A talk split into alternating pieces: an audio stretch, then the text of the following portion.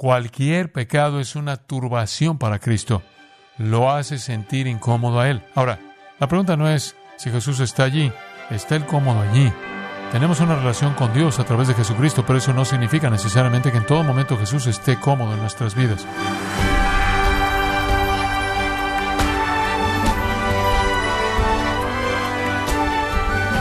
Gracias por acompañarnos en su programa Gracias a vosotros con el pastor John MacArthur. Al examinar el ministerio de Jesús, hay algo particular que destacan los evangelios, y es el amor que Jesús mostraba a los perdidos, a los que no eran salvos. Pero ¿cómo quiere Cristo que sigamos su ejemplo amando de la misma manera? El día de hoy, el pastor John MacArthur, en la voz del pastor Luis Contreras, nos enseñará que el amor da evidencia de la obra de Dios en nuestras vidas. Continuamos en la serie Aprovechando el poder de Dios en gracia a vosotros. Es algo tremendo darse cuenta de que por ser cristiano usted es parte del plan eterno de Dios. Usted está en medio de un propósito eterno. Tiene un potencial que es ilimitado y se cumplirá por toda la eternidad. Qué privilegio es el nuestro, ser parte del mundo con significado, de ser parte de las personas que cuentan, las personas que importan, las personas que tienen un lugar en el mundo, las personas que tienen una parte en el plan. Qué privilegio. Veo mi propia vida y estoy tan asombrado de que Dios me haya escogido. ¿Alguna vez piensa así? Qué cosa tan increíble. Digo, ¿cómo nos vio Él alguna vez como útiles? Somos entonces, como hemos visto, los poseedores de las riquezas inescrutables de Jesucristo.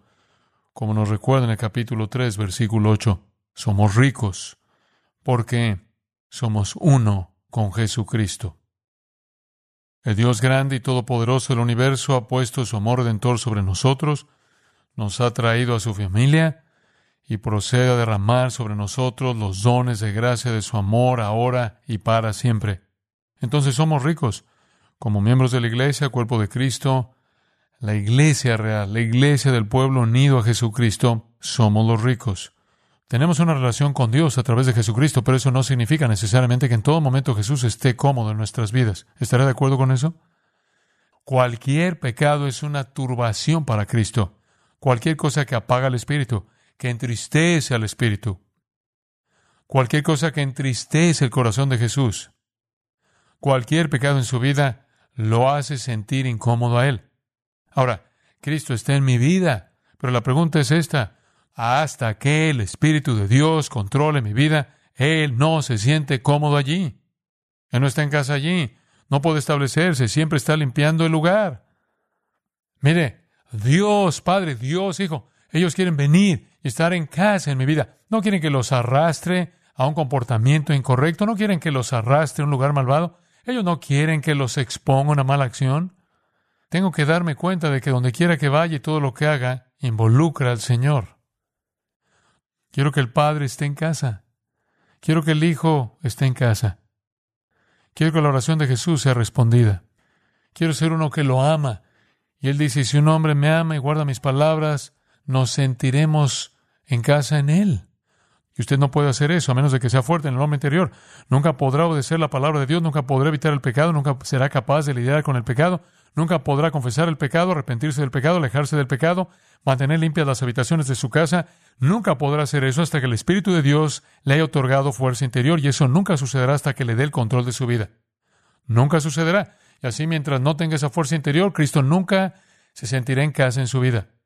Pero cuando usted es fortalecido por su Espíritu en el hombre interior, entonces Él está cómodo. Cuando su vida está bajo el control del Espíritu de Dios. Cuando usted ha cedido a un modelo de vida momento a momento al Espíritu Santo, Cristo puede establecerse porque conforme el Espíritu controla su vida, Él la mantiene limpia. Él la mantiene limpia.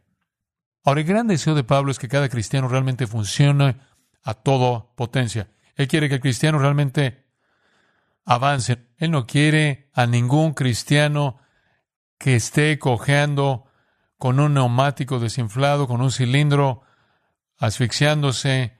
No, Él quiere que funcionen sin problemas, poderosamente, con toda la energía que Dios pueda otorgarles. Y es por eso que el clímax en el versículo 20, y aquel que es poderoso para hacer todas las cosas mucho más abundantemente de lo que pedimos o entendemos según el poder que actúa en nosotros, y eso es lo que Pablo quiere. Él quiere ver el poder de Dios logrando mucho más abundantemente de lo que podemos pedir o pensar. Él quiere que realmente funcionemos. Y así, debido a que ese es su deseo, él ora para que eso suceda y su oración está registrada en el 14 al 21. Es una oración. El versículo 14 comienza, Por esta causa doblo mis rodillas ante el Padre de nuestro Señor Jesucristo, de quien toma nombre toda familia en los cielos y en la tierra, para que os dé, conforme las riquezas de su gloria, el ser fortalecidos con poder por su espíritu en el hombre interior, para que Cristo habite en sus corazones por la fe, para que vosotros, arraigados y cimentados en amor, seáis capaces de comprender con todos los santos cuál sea la anchura, la longitud, la profundidad y la altura, y de conocer el amor de Cristo que excede a todo conocimiento, para que seáis llenos de toda la plenitud de Dios, y aquel que es poderoso para hacer todas las cosas mucho más abundantemente de lo que pedimos o entendemos según el poder que actúa en nosotros. A Él se gloria en la iglesia, en Cristo Jesús, por todas las edades, por las generaciones sin fin. Que así sea. Amén.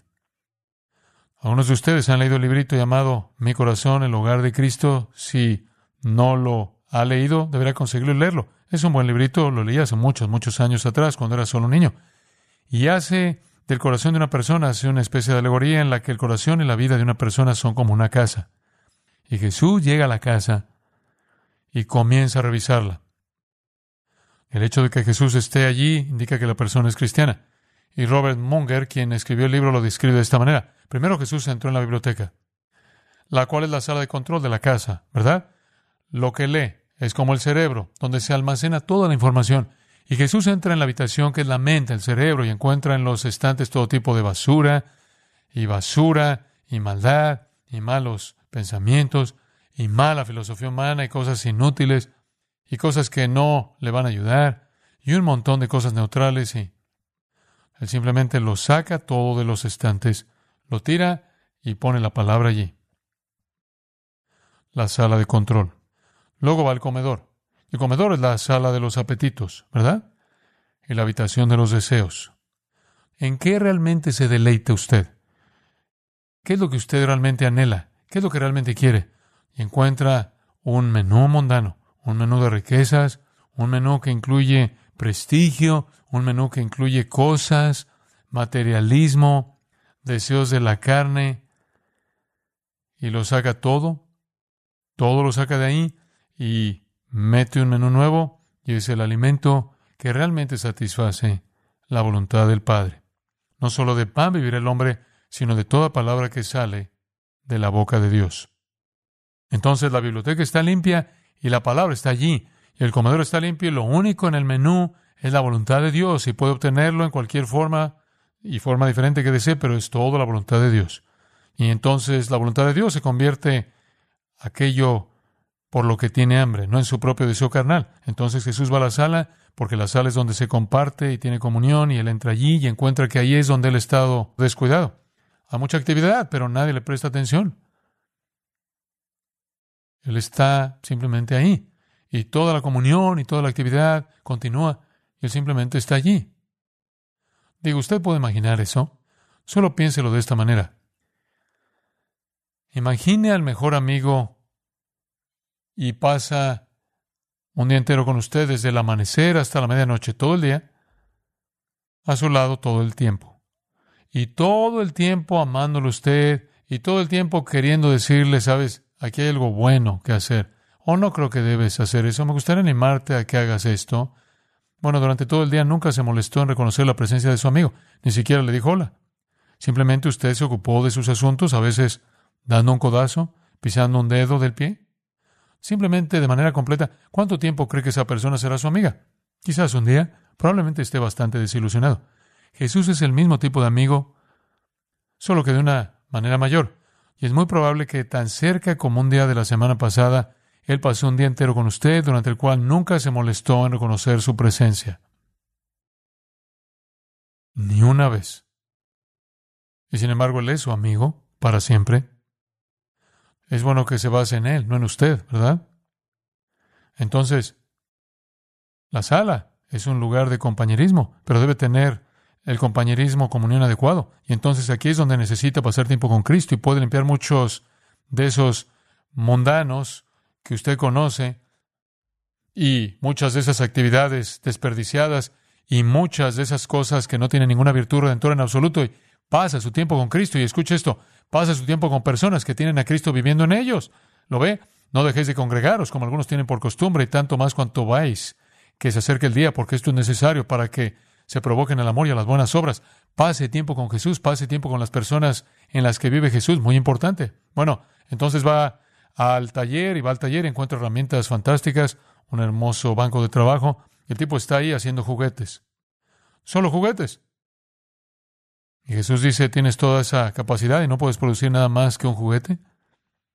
Jesús quiere tomar todas sus capacidades, todas sus habilidades, toda su habilidad y hacer que produzcan cosas para el reino, hacer que acumulen tesoros en el cielo, hacer que hagan cosas que tienen valor eterno. Entonces Él cambia todo el formato en el taller, Él hace todo, digo, la biblioteca está arreglada, tiene el tipo correcto de cosas ahí arriba para controlarlo todo, el comedor es genial, tenemos todos los apetitos puestos en la voluntad de Dios, la sala está arreglada, estamos ahí en comunión con Cristo, las personas en las que Cristo vive, y el taller está listo, estamos allá abajo usando nuestras herramientas y nuestras capacidades para hacer cosas para el reino, pero hay un olor extraño que viene de algún lugar. Es agradable y limpio, pero algo apesta. Ya sabe, como cuando la carne se filtró debajo del refrigerador o lo que sea. El Señor no está muy contento. Hay algo muerto aquí, dice. Y el hombre dice, mira, entras a mi casa limpias todo. Digo, déjame un closet, ¿sí? Eso es todo lo que pido. Puedes quedarte con el comedor y todas estas cosas, simplemente ese es mi closet. El Señor dice, no, quiero ese closet. Es ese closet lleno de pecados personales, las cosas ocultas, las cosas muertas. El hombre se enojó mucho porque Jesús tenía todas las otras habitaciones, pero Jesús le dio la orden, ábrelo. Y lo abrió y estaba lleno de cosas malas esas pequeñas cosas secretas que nadie sabe, esas cosas que pasan en su mente, esas cosas que usted hace cuando nadie lo ve usted hacerlas. Y Jesús limpió eso. Y cuando Él acabó con todo eso, entonces Él estaba en casa. ¿Lo ve? Ahora, eso es lo que significa en el versículo 17, que Cristo habita en vuestros corazones por la fe. Y esa es la clave. No podemos ver que Él está en casa. Tenemos que creer que Él es, que Él está ahí cuando sabemos que nuestras vidas son puras. Por fe aceptamos que Cristo está en casa. Si alguien le dice, bueno, ¿cómo sabes que Jesús está en casa en tu vida? Dice usted, bueno, lo creo por fe. Creo por fe que Él vino a mi vida. Creo por fe que confieso mis pecados y Él los limpia y me purifica.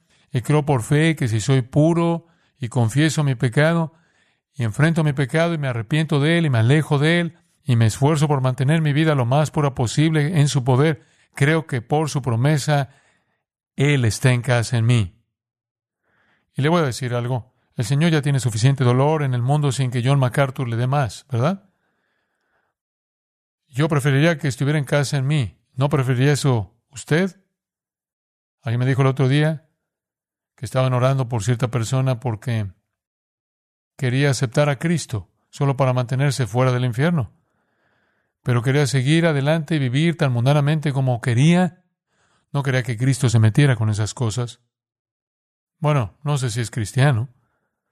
Tal vez lo es. Dios es lo suficientemente misericordioso como para aceptar la fe de alguien y luego que su desobediencia le rompa el corazón. Eso ha pasado mucho, pero le voy a decir una cosa. Amo demasiado al Señor Jesucristo como para hacerle eso, para decirle, Voy a tomar todo lo que me puedas dar, pero no esperes nada de mí. Me das todo lo que tienes para siempre y no te doy nada de lo que tengo por ahora. Esa es una mala, mala actitud. Si realmente amo al Señor Jesucristo, entonces mi deseo no es entristecer al Señor, mi deseo no es hacerlo sentir incómodo en mi vida, mi deseo es hacerlo estar en casa, ¿verdad? Entonces el señorío de Jesucristo se extenderá a todo lugar de su vida. Él lo quiere todo. Ahora, después de que cede al Espíritu Santo y es fortalecido con poder en el hombre interior, que el Espíritu controla su vida, el resultado es que se vuelve centrado en Cristo y se vuelve limpio. Y Cristo se asienta en cada dimensión en su vida y Él está en casa. Escuche, esa es una condescendencia increíble. ¿Entiende eso? Que el Dios del universo se establezca y se sienta como en casa en mí. Qué magnífico pensamiento. Esta fue la gran oración de Jesús. En Juan capítulo 14, versículo 23. Esto es lo que él dijo. Si un hombre me ama, mis palabras guardará. Y mire, y mi Padre lo amará, y vendremos a él, y haremos nuestro hogar o morada con él. Mire, Dios, Padre, Dios, Hijo, ellos quieren venir y estar en casa en mi vida. No quieren que los arrastre a un comportamiento incorrecto, no quieren que los arrastre a un lugar malvado, ellos no quieren que los exponga a una mala acción. Tengo que darme cuenta de que donde quiera que vaya y todo lo que haga involucra al Señor. Esa es una verdad cristiana básica. Tengo que practicar su presencia por fe. Eso es lo que Él quiere decir con fe. Tengo que saber que Él está ahí, creer que Él está ahí, creer que Él solo está en casa en mi vida cuando estoy enfrentando el pecado. Quiero que el Padre esté en casa. Quiero que el Hijo esté en casa. Quiero que la oración de Jesús sea respondida. Quiero ser uno que lo ama. Y él dice, si un hombre me ama y guarda mis palabras, nos sentiremos en casa en él. Y usted no puede hacer eso a menos de que sea fuerte en el hombre interior. Nunca podrá obedecer la palabra de Dios, nunca podrá evitar el pecado, nunca será capaz de lidiar con el pecado, nunca podrá confesar el pecado, arrepentirse del pecado, alejarse del pecado, mantener limpias las habitaciones de su casa. Nunca podrá hacer eso hasta que el Espíritu de Dios le haya otorgado fuerza interior y eso nunca sucederá hasta que le dé el control de su vida. Nunca sucederá. Y así mientras no tenga esa fuerza interior, Cristo nunca se sentirá en casa en su vida. Será una fuente constante de ansiedad para Él y de castigo para usted mismo. Ahora, hay una tercera cosa, y probablemente nos detengamos con esta. Versículo 17. Lo primero es la fuerza interior. El resultado de eso es que Cristo mora en vuestros corazones por la fe. Ahora, aquí hay otra cláusula de propósito y resultado. A fin de que, o con el propósito de que, o con el resultado de que, vosotros, estando arraigados y cimentados en amor. Ahora nos vamos a detener allí por un minuto. Esto es fabuloso. Todo el mundo quiere amor. Todos quieren conocer el amor y experimentar el amor y dar amor y recibir amor y disfrutar del amor. Y aquí está la clave. Un hombre interior fuerte lleva a que Cristo esté en casa, lo cual lleva a estar arraigados y cimentados en amor. Ahora usted nunca conocerá el amor en su vida hasta que siga los dos primeros pasos. El tercero es el amor incomprensible. La fuerza interior conduce a la morada de Cristo que conduce a un amor incomprensible. Otra de las cláusulas de propósito en el griego aquí. El resultado de que Cristo, ahora observe esto, el resultado del acceso irrestricto de Cristo al corazón del cristiano es el amor. Mire, cuando Cristo se establece en su vida, comenzará a exudar la personalidad de Él. Mire, si Él controla la biblioteca, el pensamiento, si Él domina el comedor, los apetitos, si Él controla la sala, la comunión, las pláticas, el compartir, la conversación, el entretenimiento, si Él controla el taller, lo que se hace, el uso de capacidades y dones y funciones, si Él tiene el closet limpio, entonces su naturaleza domina y su naturaleza es qué? Amor. Amor. El resultado del acceso irrestricto de Cristo al corazón de creyentes en amor. Ahí es cuando usted se vuelve arraigado y cimentado en el amor. Ahí es cuando usted realmente lo experimenta. Ahí es cuando usted es capaz, dice el versículo 18, de comprender con todos los santos la anchura, la longitud, la profundidad y la altura y conocer el amor de Cristo que sobrepasa todo conocimiento. Usted nunca conocerá ese amor hasta que tenga fuerza interior en el Cristo que mora en usted, hasta que haya llegado al lugar en el que se haya rendido al Espíritu Santo, Cristo se siente en su vida y comienza a exudar su amor, entonces lo domina usted, lo arraiga, lo establece. Esta es su oración por usted, que conozca su amor. Jesús dijo, el mandamiento nuevo os he dado, que os améis unos a otros como yo os he amado, que también os améis unos a otros. En 1 Pedro 1.21 y en adelante habla de esto. El versículo 22 dice, habiendo purificado vuestras almas por la obediencia a la verdad mediante el Espíritu para el amor fraternal no fingido. Amaos unos a otros entrañablemente con corazón puro. Este es el deseo de Dios. Capítulo 4, versículo 8 habla del amor cubriendo multitud de pecados. Usted sabe también como yo que el amor es una parte vital de la experiencia del cristiano. Debemos manifestar el fruto del Espíritu. El primero es, el fruto del Espíritu es amor. Y luego alguien dice el gozo, la paz, paciencia, vanidad, bondad, fe, mansedumbre, templanza. Son simplemente subcategorías del amor. El amor es una actitud de abnegación. El amor es una actitud de sacrificio desinteresado. El amor es servicio. No creo que debamos seguir definiendo el amor como una emoción. El amor no es una emoción, el amor es un acto de abnegación. De tal manera amó Dios al mundo que se sintió emocionado al respecto. No. Dios amó de tal manera al mundo que qué? Dio lo mejor que tenía. Si alguno me ama, mis palabras guardará.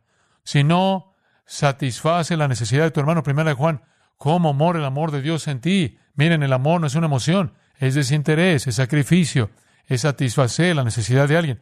Estar sirviendo a alguien es morir por alguien. Ninguno tiene mayor amor que este, que un hombre se emocione mucho por sus amigos. No. Ninguno tiene mayor amor que este, que aquel que, que, que da su vida por sus amigos. Siempre es sacrificio, siempre es desinterés, siempre es dar algo, siempre estar sirviendo algo. Y si alguna vez vamos a saber lo que es servir y sacrificarse y dar con generosidad ilimitada, será solo cuando conozcamos el amor incomprensible de Cristo y nunca conoceremos eso hasta que Cristo que mora en nosotros esté en casa y eso nunca sucederá hasta que hayamos experimentado el fortalecimiento interior del Espíritu de Dios.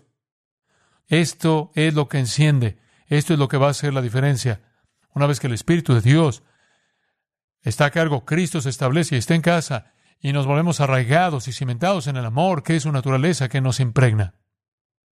Usted sabe, encuentro que eso es exactamente lo que sucede en mi propia vida, que cuando me doy cuenta de mi propia pecaminosidad, cuando enfrento mi propia debilidad, cuando realmente ando en el Espíritu, Cristo está en casa en mi vida y las cosas están bien en mi vida, solo siento amor, solo tengo un deseo por servir, tengo el deseo de satisfacer necesidades, me encuentro haciendo cosas que normalmente ni siquiera haría, arraigado y cimentado en el amor. Y luego dice que no solo lo experimentaremos, estaremos arraigados y cimentados en Él, sino que en el versículo 18 incluso lo comprenderemos. Ahora, mucha gente no comprende el amor. Amor, ya sabe, ese es algo común, ¿verdad? Lo ve en el periódico de vez en cuando. Alguien le pregunta a un grupo de personas famosas su definición del amor. La gente no, no conoce el amor, ¿sabe? No puede saberlo a menos de que lo experimente. Una vez alguien le pidió a Louis Armstrong que explicara el jazz. Louis Armstrong es un gran trompetista del jazz. Y le dijeron, señor Armstrong, ¿podría explicarme el jazz? Y Louis Armstrong dijo, hombre, si tengo que explicarlo, no lo tienes. No lo entiendes. Y tiene razón. Y si está preguntando sobre el amor, si tengo que explicarlo, usted no lo tiene. Pero si usted lo tiene, no está buscando la explicación. Usted lo comprende. Versículo 18.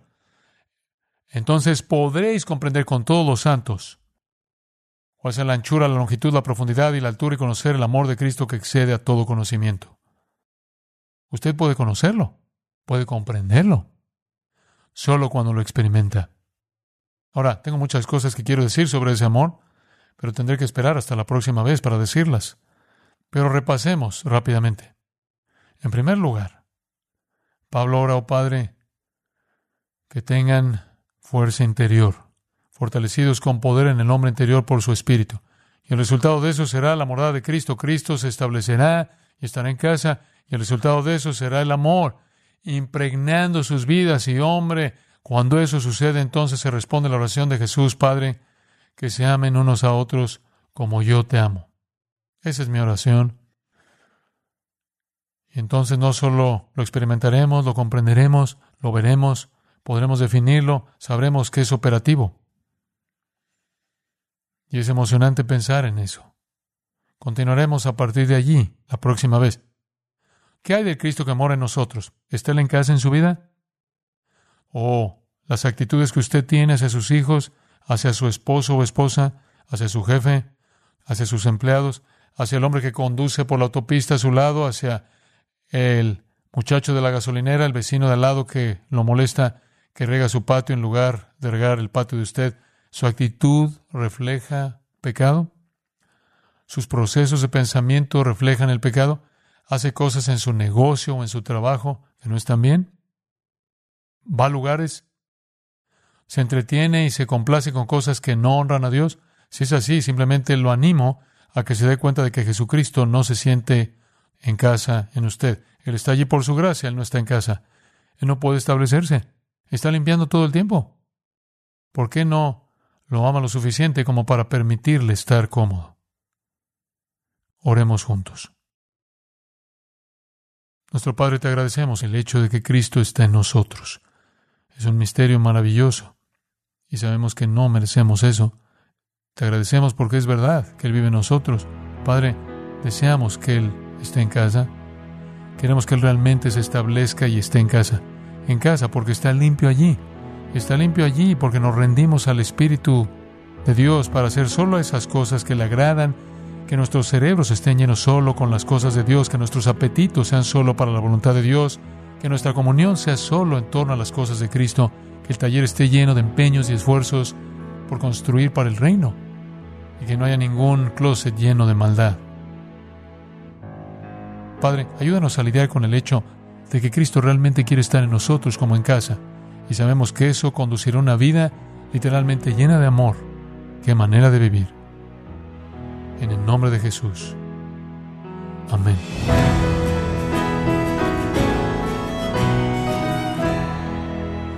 El pastor John MacArthur nos enseñó que el resultado del acceso ilimitado de Cristo al corazón del creyente es el amor.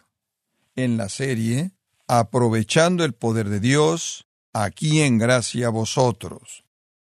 Estimado oyente, quiero recomendarle el libro Llaves del Crecimiento Espiritual, en donde John MacArthur nos guía a través de las escrituras para indicar cómo se puede obtener la madurez espiritual que tanto agrada a Dios. Adquiéralo en gracia.org o en su librería cristiana más cercana, recordándole que puede descargar todos los sermones de esta serie aprovechando el poder de Dios así como todos aquellos que he escuchado en días, semanas o meses anteriores, animándole a leer artículos relevantes en nuestra sección de blogs, ambos en gracia.org. Si tiene alguna pregunta o desea conocer más de nuestro ministerio, como son todos los libros del pastor John MacArthur en español o los sermones en CD que también usted puede adquirir, Escríbanos y por favor mencione la estación de radio por medio de la cual usted nos escucha en gracia a vosotros. Es importante conocer no solo el país y ciudad de donde usted nos escucha, sino también la radio. Para quienes contactan nuestro ministerio por primera vez, pueden solicitar una copia del mensaje de promoción sin costo alguno, un mensaje por oyente únicamente.